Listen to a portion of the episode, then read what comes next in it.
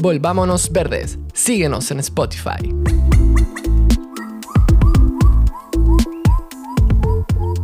La sutileza humana nunca concebirá una invención más hermosa, más simple o más directa que la de la naturaleza, porque en sus invenciones nada falta y nada es superficial.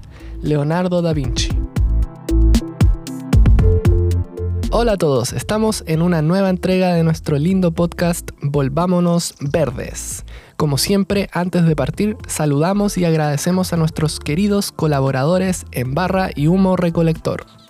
¿Y te gustaría apoyar el trabajo que hacemos y ser parte de este lindo proyecto?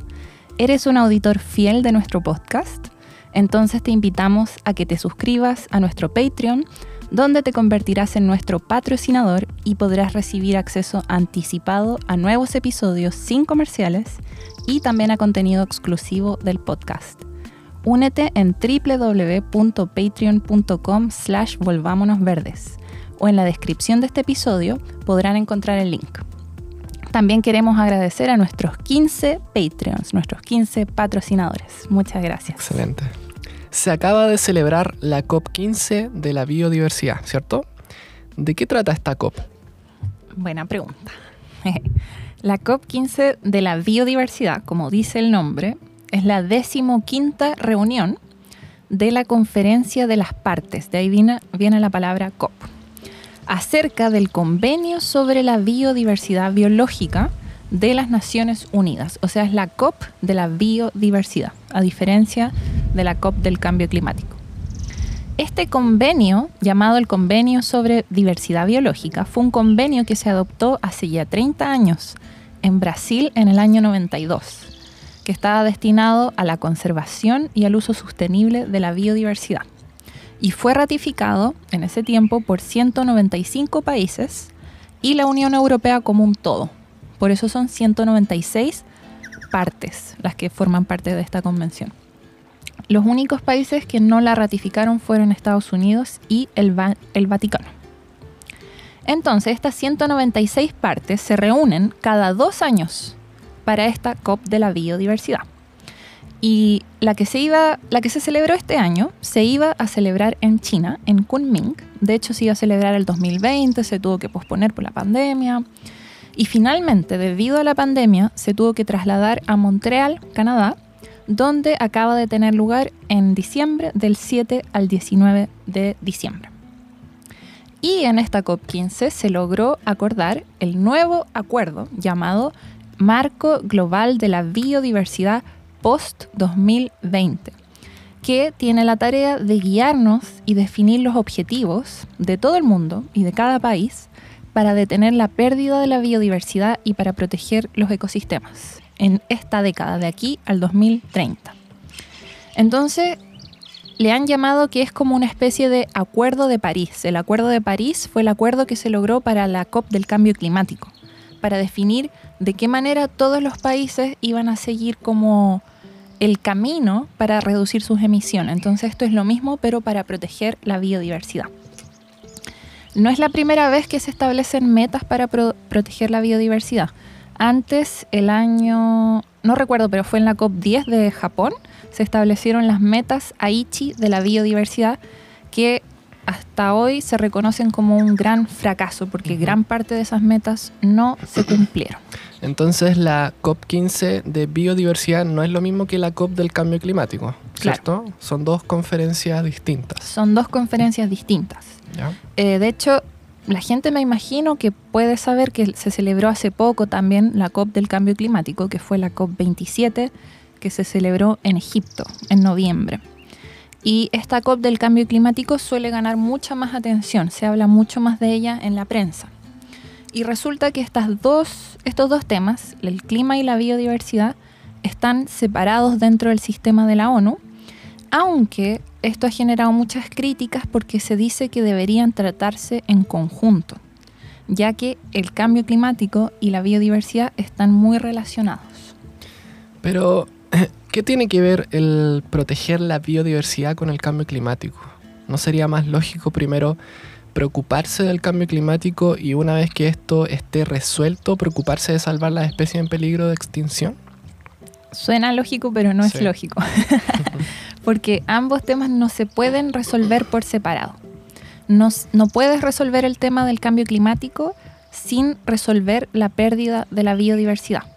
De hecho, no vamos a poder limitar el calentamiento global a los 1,5 grados Celsius, que es lo que se definió idealmente como la meta máxima de calentamiento en el Acuerdo de París. Esto no lo vamos a lograr si no protegemos y restauramos los ecosistemas. Ambos temas están súper relacionados, tanto las causas como las consecuencias de ambos. Entonces tenemos que resolverlos de forma conjunta o no vamos a poder resolver ninguno de los dos. Pero ¿por qué? Explícame más cómo se relacionan. Vamos por parte. Entonces, recordemos que para no superar este límite de calentamiento de temperaturas de 1,5 grados Celsius, o lo máximo que se propuso fue a 2 grados Celsius de calentamiento, para lograr no superar estos límites, debemos reducir nuestras emisiones globales a la mitad para el 2030 y llegar a las cero emisiones netas para el 2050. ¿Te recuerdas que era cero emisiones netas? no quiere decir que no vamos a emitir nada, sino que todo lo que se va a emitir para el 2050 va a ser ya absorbido en, no sé, por tecnologías de captura de carbono o por eh, soluciones basadas en la naturaleza, como bosques o... Eso lo entiendo, pero ¿qué tiene que ver eso con la biodiversidad? Claro, entonces ahí dejamos definido las metas para eh, detener el calentamiento global o, o hacer frente a él. Entonces, cuando hablamos de biodiversidad, vamos al tema de la biodiversidad.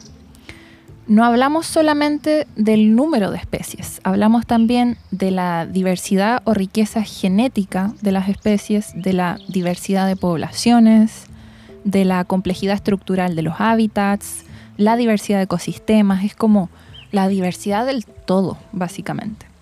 Entonces, cuando tú tomas el todo, tomas los ecosistemas, ahí estamos hablando de bosques, humedales, turberas, arrecifes de coral, bosques de macroalgas en el océano, todos estos ecosistemas absorben CO2 del aire, son sumideros de carbono.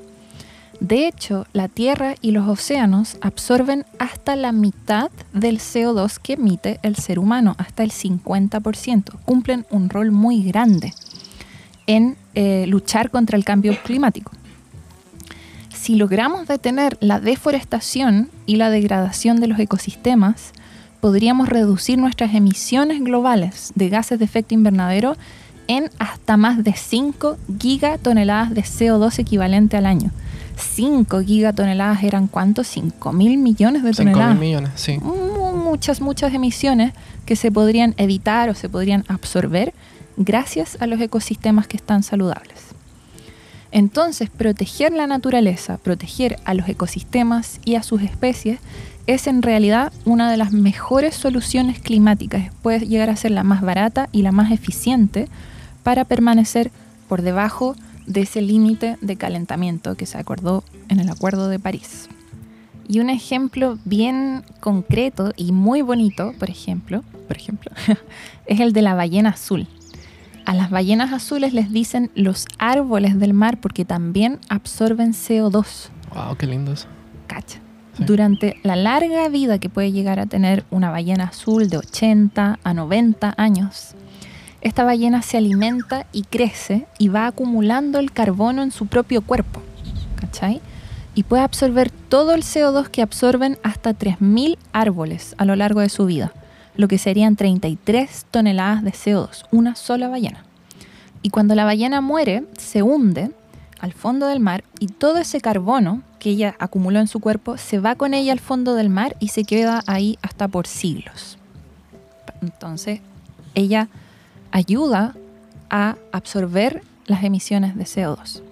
Y aparte de eso, las ballenas también actúan como fertilizadoras porque ellas obviamente hacen sus necesidades, sus heces, que son líquidas y contienen nutrientes que estimulan el crecimiento del fitoplancton. El fitoplancton son algas y otros organismos que están en la zona del océano donde hay luz y hacen fotosíntesis. O sea, también absorben CO2 y producen hasta la mitad del oxígeno que respiramos. Entonces, de cierta forma, el oxígeno que respiramos, que depende del fitoplancton, el fitoplancton depende de la, de la presencia de la ballena. Entonces, todo esto que te dije respecto a la ballena, imagínate que perdamos una especie como la ballena azul. Y eso que estamos hablando de solamente una especie. Claro que la ballena quizás tiene más influencia que otras especies, pero aún así. Entonces, eso fue como te expliqué cómo absorbe CO2 la naturaleza, ¿no? Con ejemplos particulares. Aparte de absorber CO2, los ecosistemas y sus especies también nos ayudan a adaptarnos al cambio climático, porque amortiguan los peores impactos del cambio climático. Nos ayudan a adaptarnos y a ser resilientes. Por ejemplo, un ecosistema como los manglares, que son bosques que están en la zona de los trópicos entre la costa y el mar. Entonces son árboles que están muy adaptados al agua salada y sirven como barreras naturales contra las tormentas y contra las inundaciones. O sea, nos van a ayudar mucho, especialmente en las zonas tropicales donde ellos están, a hacer frente al aumento del nivel del mar que se viene debido al cambio climático. Lo mismo se podría decir de los arrecifes de coral, que también ayudan a enfrentar marejadas, inundaciones. Y más encima, tanto los manglares como los arrecifes de coral son fuente de mucha biodiversidad. Albergan enormes cantidades de especies de peces y de otros organismos. Entonces, si destruimos la biodiversidad de distintas maneras, ¿no? como pérdida de especies, pérdida de ecosistemas, estamos reforzando el cambio climático, tanto las causas del cambio climático como las consecuencias. Y por otro lado, el cambio climático refuerza la degradación de los ecosistemas y la pérdida de especies. Y un ejemplo bien concreto y muy curioso de cómo el cambio climático afecta a las especies es el de una especie de tortuga marina, Quelonia midas, es su nombre científico. Y esta tortuga marina pone sus huevos en la arena de la playa. Y tú sabías, Seba, que el sexo de las crías no viene determinado antes, sino que se determina por la temperatura de la arena. Entonces se ha descubierto que por sobre los 31 grados Celsius en promedio nacen tortugas hembras, solamente tortugas hembras. Y por debajo de los 27 grados Celsius promedio nacen solo machos. Entonces la, temperatura ideal es entre medio, donde nacen ambos. ¿Qué pasa? Que las temperaturas globales están aumentando y esto provoca que nazcan más hembras y menos machos. Y obviamente esto podría llevar a un colapso de las poblaciones de tortugas porque necesitas tanto hembras como machos para que se reproduzcan y tengan descendencia. Em, y ahora ¿Qué otras funciones puede cumplir la biodiversidad, aparte de, combatir el cambio climático? Otras razones de por qué debemos proteger a las especies. Hay muchísimas más razones, son infinitas. Es que tienes, hay que considerar a todo, ¿no? Que es complicado, las especies de plantas, de animales, de bacterias, virus, hongos y tantos, tantos otros organismos que cumplen múltiples funciones. Yo pienso que hasta infinitas funciones, porque no las vamos a poder conocer todas. Y tienen como sus roles dentro de los ecosistemas. Todas estas especies interactúan unas con otras, forman redes de interacciones que son complejas, son difíciles de explicar y de entender también, pero que en su complejidad mantienen finalmente el equilibrio de todo, del ecosistema. Las condiciones del entorno se mantienen constantes, por así decirlo. Y como es tan complicado, vamos a tener que ir a ejemplos concretos. Y uno de los ejemplos más representativos de las importantes funciones que cumplen las especies es eh, la de los insectos polinizadores, que se ha escuchado mucho de eso, pero que hay que seguir eh, repitiendo porque es muy importante. Insectos polinizadores como las abejas, pero hay muchos otros más. Y estos insectos van de planta en planta, van de flor en flor alimentándose del néctar y al mismo tiempo transportan el polen de una flor a otra y esto les ayuda a las plantas a reproducirse. Más del 80% de las plantas que tienen flor dependen de los polinizadores. no existirían sin ellos porque sin, sin los polinizadores estas plantas no podrían reproducirse y dejarían de existir. Y nosotros, los humanos, también dependemos de los insectos polinizadores porque nos alimentamos de estas plantas. La gran mayoría de los cultivos que nos dan alimento, que nos dan la fibra de la ropa, la medicina que necesitamos, todas estas plantas dependen de insectos polinizadores. O sea, nuestra productividad agrícola, nuestra seguridad alimentaria, depende de la biodiversidad de estos insectos. Otro ejemplo son el rol que juegan las aves, donde muchas especies de aves esparcen semillas. Se van alimentando de los frutos de los árboles, por ejemplo, y después van tirando, dejando tiradas las semillas. Y esto ayuda a los árboles a cubrir más territorio, a colonizar nuevos lugares, a llegar a otras partes donde normalmente no llegarían. Y hay bosques que dependen de las aves para poder hacer esto. Lo mismo ocurre con los monos en el Amazonas. Hay varias especies de monos que esparcen semillas. Por ejemplo, el mono araña en la selva amazónica. De hecho, se ha descubierto que hay semillas que necesitan pasar por el tracto digestivo de un animal para poder germinar.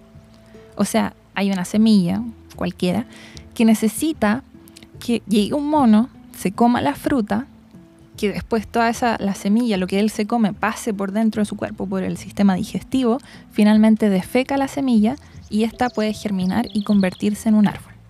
O sea, sin monos no hay bosque, no hay selva. Y la selva amazónica es nuestro pulmón verde, es lo que nos da el oxígeno que nosotros respiramos y mantiene las condiciones climáticas en gran parte de la Tierra también.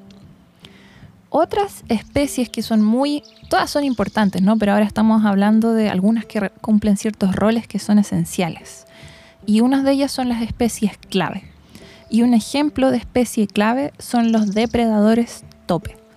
El depredador tope es el que está por encima en la cadena alimenticia quizás a todos nos hicieron hacer la tarea en el colegio de que teníamos que dibujar a los animalitos como uno se comía al otro, ¿no? Y que uno, yo en mi ingenuidad, dibujaba al pasto, una vaquita y un, un, león, por ejemplo, que se comía la vaquita. Que no estaba muy bien ecológicamente, pero da lo mismo, no hay leones en Chile. Filo. Entonces así funcionan las cadenas alimenticias. Entonces, en teoría, al que está por encima, al depredador tope, no se lo come nadie. Y ejemplos de predadores topes son el puma en Chile, o los lobos en Europa, en Estados Unidos, los tigres, el tiburón en el océano, etc. Y la presencia de estas especies que son depredadores tope es muy importante porque regulan las poblaciones de otras especies que están más abajo en la cadena alimenticia y de esta manera mantienen el equilibrio de todo el ecosistema. Por ejemplo, hay un caso muy famoso que es el del Parque Nacional Yellowstone que está en Estados Unidos. Un dato curioso es que el Parque Nacional Yellowstone fue el primer parque nacional en el mundo entero, que se inauguró en 1872.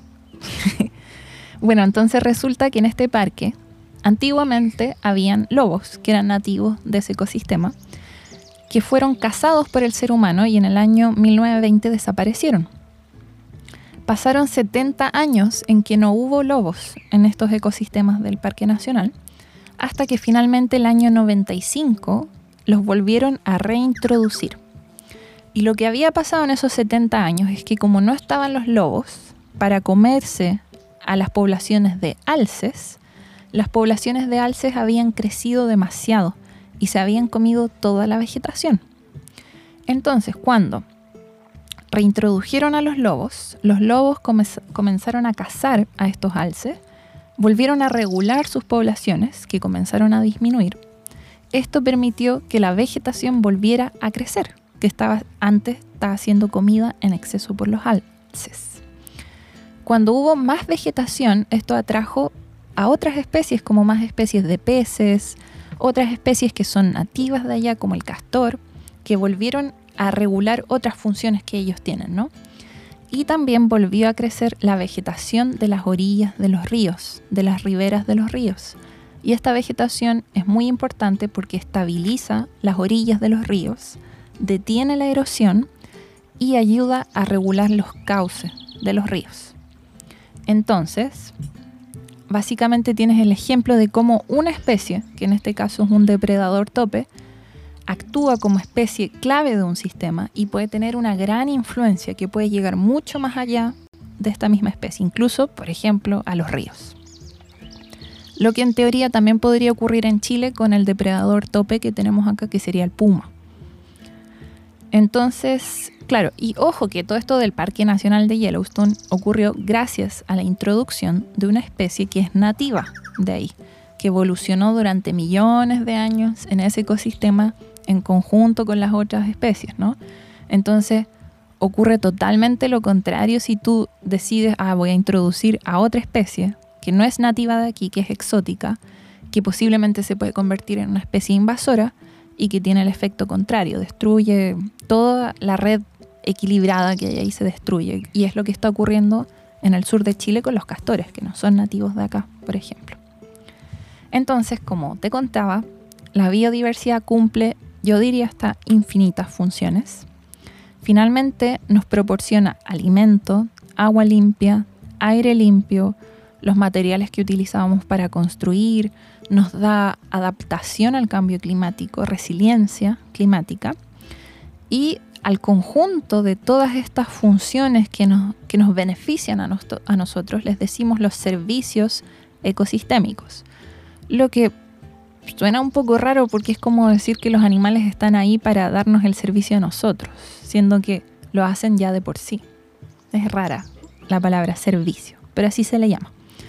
Y si vamos al tema económico, ya que muchas personas quieren ver esto como en plata, en números, resulta que efectivamente más de la mitad del Producto Interno Bruto del mundo entero depende de los ecosistemas saludables. Y estamos literalmente destruyendo el activo más preciado que tenemos. Es verdad eso. Entonces, en concreto, ¿qué tan amenazada está la biodiversidad hoy en día en el mundo? Resulta que está muy amenazada, Seba, porque estamos realmente ante la sexta extinción masiva de las, de las especies en la historia de la Tierra. Y esto ya se ha dicho mucho, ¿no? Se ha dicho en las noticias, la sexta extinción masiva, pero ¿qué significa? ¿Qué significa Bueno, en la historia de la Tierra, que nosotros sepamos, se han producido al menos cinco grandes extinciones desde el periodo cámbrico que ocurrió hace 500 millones de años atrás. Y la última de esas cinco extinciones fue la de los dinosaurios en el periodo Cretácico, hace 66 millones de años atrás. Una extinción masiva se define como la pérdida de alrededor del 75% de todas las especies del planeta. O sea, tres cuartas partes de todas las especies desaparecen en un intervalo geológico corto, o sea, en menos de 3 millones de años. Para la Tierra, 3 millones de años no es nada, pero es bastante para nosotros. Y resulta que ahora hay una gran pérdida de especies que está ocurriendo en tan solo unos cuantos siglos. Y unos cuantos siglos es absolutamente nada. Entonces, esto es algo que diríamos que no se ha visto todavía en la historia de la, la Tierra. De la Tierra, claro. Mm. Desde el 1500 se ha registrado una tasa de extinción que es hasta 15 veces superior a la tasa de extinción normal. Y esto fue calculado muy conservadoramente, porque posiblemente la tasa de extinción actual es muchísimo más alta hasta 100 veces más alta. Y en los últimos 500 años, desde el 1500, se han extinguido más de 700 especies de vertebrados y alrededor de 600 especies de plantas, que nunca más vamos a volver a ver, porque cuando se extinguen, se extinguen para siempre, y todas las funciones y los roles que jugaban en el ecosistema. Y lo peor de todo podría ser que muchísimas de estas especies, hay muchísimas más que se han extinguido de las que nunca supimos, porque no, no teníamos el registro de ellas, como distintas bacterias, hongos, líquenes, virus, insectos y otros. Y actualmente tenemos alrededor de un millón de especies que se encuentran en peligro de extinción y que muy posiblemente podrían desaparecer en las próximas décadas. Mm. Pero yo, yo me pregunto, ¿cómo puede ser que las especies estén desapareciendo tan rápido? Se asocia y está causado, yo diría más que asociado, está causado por la actividad humana, porque resulta que los humanos hemos alterado la gran mayoría de los ecosistemas de la Tierra. El 75% de la superficie terrestre, tres cuartos de la superficie terrestre está alterado, modificado, de alguna manera dañado por el ser humano y el 66% de la superficie oceánica también. O sea, gran parte de los océanos de la Tierra lo hemos alterado. ¿Y cómo alteramos y modificamos estos ecosistemas? Con deforestación, que es a lo que también le llamamos cambios de uso de suelo, muy relacionados a la agricultura. Y hablamos de la agricultura a gran escala, la agricultura industrial.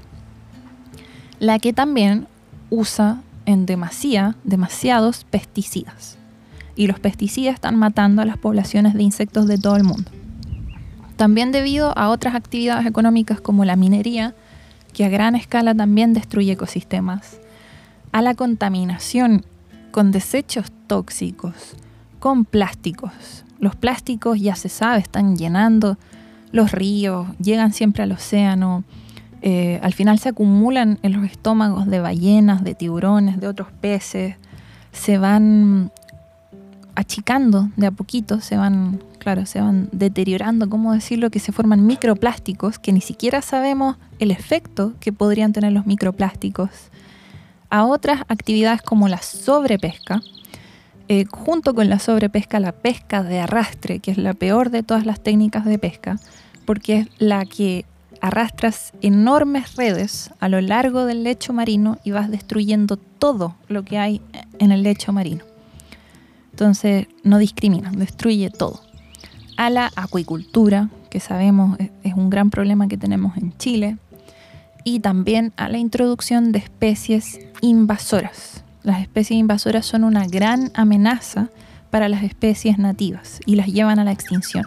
Es lo que ha ocurrido con gran parte de las especies de aves, por ejemplo, en las islas, y es lo que ocurre en Chile. Chile de cierta forma es una isla, se le dice, una isla biogeográfica, debido al norte que tenemos el desierto, a, la cordillera. A la cordillera de los Andes que tenemos que nos separa también del resto del continente, al océano y al sur tenemos los glaciares, o sea, la Antártica.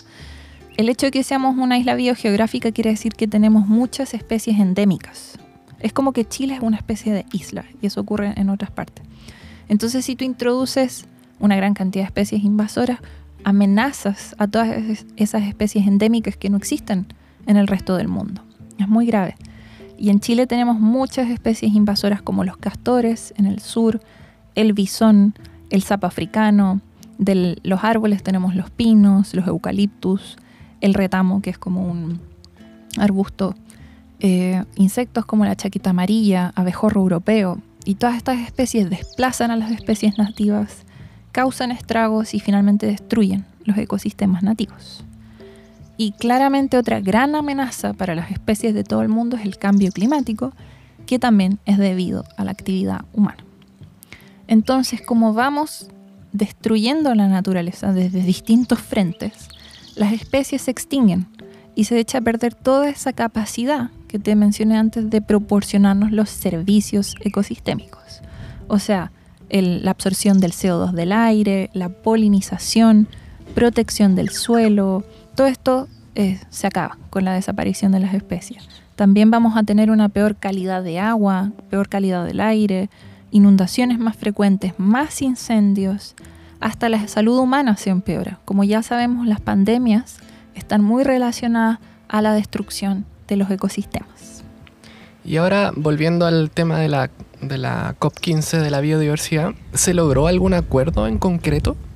Se logró, se logró y fue súper difícil llegar a un acuerdo, igual que en la COP27, porque duraron, finalmente el acuerdo se negoció durante cuatro años entero. Y, también estuvieron hasta tarde discutiendo, tira y afloja, que sí, que no. Es difícil poner a todos los países de acuerdo, es muy difícil. Y se logró llegar a un acuerdo final entre las 196 partes, que son todos los países, junto con la Unión Europea. Y el acuerdo, como te dije al inicio, se llama el Marco Global de Biodiversidad Post-2020, que nos va a guiar en la próxima década, hasta el 2030, y también con una visión para el 2050. Y tal como ocurrió en la COP27, que fue la COP del cambio climático en noviembre, los mayores desacuerdos entre los países se debían a la plata, a la financiación, porque todo esto requiere mucha, mucha plata. Entonces se debían a la falta de financiación general que hay para la conservación. Es muy lindo decir yo quiero conservar, pero necesitas dinero para llevarlo a cabo. Acerca de quién iba a pagarle a quién, ¿cachai? Si se creaba o no se creaba un nuevo fondo para proteger la biodiversidad. Y lo que suele pasar, que esto también ocurre con el cambio climático, es que tienes países que son pobres, son los países en vías de desarrollo, que suelen ser los países que tienen los mayores lugares con biodiversidad. O sea, por ejemplo, la República Democrática del Congo tiene una de las selvas más biodiversas del mundo. Y no tienen el dinero suficiente para conservarlos. Necesitan el apoyo financiero de los países más ricos. Y no solo porque no tienen el dinero, se va también se trata de justicia ambiental, igual que en el cambio climático, porque los países más ricos son los que han tenido el mayor impacto en la destrucción de la naturaleza a lo largo de la historia. Y de cierta forma es como que tienen que hacer reparaciones por todo esto. Entonces, finalmente se acordó que para el 2030, o sea, de aquí al 2030, los países más ricos tienen que entregar 30 mil millones de dólares a los países en vías de desarrollo, destinados a la conservación. Y esta fue una de las 23 metas globales de acción urgente hasta el 2030. O sea, el gran acuerdo del marco global eh, contempla 23 metas. Otra de las 23 metas que era bien importante y muy representativa, bien simbólica, es la de una campaña que se llamaba 30 por 30, que me acuerdo que la mencionamos en algún otro episodio. Esta campaña quería proteger el 30% de la tierra para el 2030, o sea, el 30% de la tierra y de los océanos para el 2030. Eh, un tercio, básicamente, un poco menos de un tercio de la tierra entera. Entonces, esto se logró. La meta, eh, no recuerdo cuál, pero hay una meta que lo, lo reconoce específicamente y que dice que debemos garantizar que el 30% de las áreas terrestres y áreas oceánicas se conserven para el 2030 muy importante, menciona a los territorios indígenas y a las comunidades locales, los reconoce y dice que se debe hacer respetando sus derechos. ¿Por qué los menciona? ¿Por qué esto es importante? Porque ha pasado muchas veces en la historia de la humanidad que en pos de la conservación, o sea, para la protección de la naturaleza, se han pasado a llevar comunidades indígenas porque se le quitan las tierras que se quieren proteger se desplaza a las comunidades indígenas y las aísla, ¿no? Lo que es súper contradictorio porque se ha demostrado que los pueblos indígenas actúan como protectores de la tierra. Y esto también ha sido respaldado por la ciencia y es la forma más efectiva de proteger los ecosistemas. Los pueblos indígenas constituyen el 5% de la población mundial, más o menos, y protegen el 80% de la biodiversidad de la Tierra. Entonces, es muy importante que este acuerdo global reconoce el importantísimo rol que juegan los pueblos indígenas y a sus conocimientos ancestrales. Muy importante. Otro tema fue el de la restauración. Se habló de restauración y se propuso en el acuerdo que el 30% de los ecosistemas degradados, tanto terrestres como oceánicos, sean restaurados hasta el 2030. La restauración va a ser muy importante, de hecho lo hablamos en el capítulo recién pasado, que va a ser la actividad que todos deberíamos hacer, restaurar, restaurar, restaurar y regenerar, que se parece. Otro compromiso del acuerdo fue reducir significativamente el riesgo de extinción de las especies para el 2030. No es muy detallado, no se especifica cómo se, o sea, en cuánto se va a reducir, de cuántas especies, no hay como metas muy claras, pero se dice. También se menciona la reducción del riesgo de pesticidas y de productos químicos en al menos la mitad, se, se reducen en un 50%. Esta meta también es un poquito vaga, la idea de muchos expertos, de muchos activistas, era reducir el uso de pesticidas en al menos dos tercios y al final quedó en la mitad, simplemente. Los pesticidas son terribles. Y no dice específicamente reducir el uso de pesticidas, dice reducir el riesgo de pesticidas. Entonces eso es como interpretable también, ¿qué quiere decir? medio ambiguo, pero bueno, se dice. Habla también de especies invasoras. La meta número 6 habla de reducir las tasas de introducción de especies exóticas invasoras en al menos la mitad, en un 50% para el 2030. Hay que combatir contra las especies invasoras. También un tema muy importante que es más relacionado a las platas, de nuevo, las platas tienen mucho que ver con todo esto, es reformar los subsidios. Hay muchos subsidios, hay dinero que los gobiernos le están entregando a actividades que son destructivas para el medio ambiente, como los subsidios que se le entregan a la ganadería a gran escala, a la pesca industrial, a la destrucción de bosques, con eso relacionado con la agricultura, a la contaminación con fertilizantes. En Chile, en Chile perdón, por ejemplo, se han entregado muchísimos subsidios a las empresas forestales que ha llevado a la destrucción de bosque nativo. Eso es un ejemplo. Entonces, a nivel global, en este acuerdo se propone reducir progresivamente en 500 mil millones de dólares anuales menos para estas, esto como subsidios, ¿no? Menos dinero para estas actividades económicas destructivas para el medio ambiente. Y al contrario, aumentar los incentivos, aumentar el dinero para la conservación y para el uso sostenible de la biodiversidad. Otra meta propone, habla de la responsabilidad de las empresas, que es muy importante, en que las empresas deben monitorear y divulgar sus riesgos y sus impactos a la biodiversidad. Deben estar informando a los consumidores para promover consumos más sostenibles. Eso sí, esto no va a ser obligatorio, es más voluntario. Entonces, no es muy bueno por ahí.